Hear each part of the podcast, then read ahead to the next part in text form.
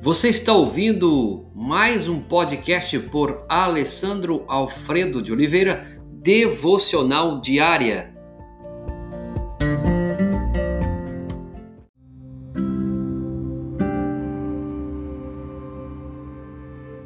Tema de hoje: firmando um acordo com o povo.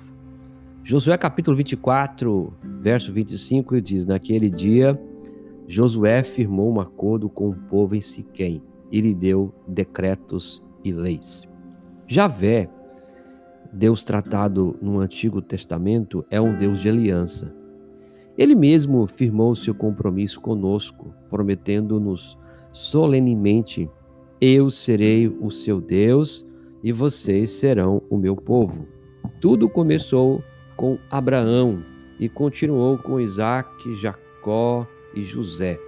Moisés não tinha dúvidas de que seu ministério era em cumprimento à promessa feita anteriormente. E agora, Josué precisava ter certeza de que estava caminhando na mesma direção. Assim, o livro de Josué começa e termina com referências importantes à aliança, porque Deus é um Deus de aliança. Depois que os israelitas cruzaram o Jordão, Deus ordenou a Josué que fizesse facas de pedra e circuncidasse os israelitas, uma vez que a circuncisão era o sinal da aliança e não havia sido praticado durante os 40 anos no deserto. Depois então de circuncidados, eles então estariam qualificados para celebrar a Páscoa. O livro de Josué então conclui com a renovação da aliança em Siquém. O mais admirável aqui é que, ao apresentar a aliança, Josué deliberadamente seguiu o modelo dos tratados de vassalagem, ou seja, descobertos recente no Antigo Oriente Próximo, firmados entre os povos conquistados e o rei conquistador. Após então a introdução das partes interessadas, seguia-se um breve histórico. A seguir, vinham as condições do tratado e uma lista de testemunhas. A parte final incluía bênção para aquele que cumprissem e advertência no caso de rompimento. Todas, todos, todos esses aspectos né, de tratados dos vassalos podem ser encontrados em Josué 24. Os seguidores, então, de Jesus Cristo são herdeiros da aliança de Deus com Abraão.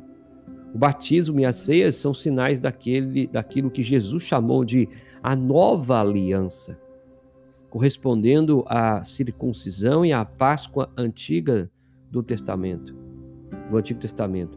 Os tratados de vassalagem precisavam ser renovados anualmente, mas a nossa aliança com Deus deve ser renovada diariamente, ou pelo menos todas as vezes que de fato relembramos através da ceia, a aliança que ele fez conosco. Nesse dia, quero chamar a sua atenção para você reconhecer que Deus Pai, Deus Filho, Deus Espírito, a Trindade Santíssima, é um Deus de aliança. Ele firmou um compromisso conosco e ele vai cumprir o seu compromisso. Que Deus abençoe grandemente a sua vida, Pai. Que de fato sejamos obedientes à tua palavra e que possamos esperar de fato o retorno e também esperar, Senhor, a recompensa da aliança firmada com teu povo. É o que pedimos, agradecidos em nome de Jesus. Amém.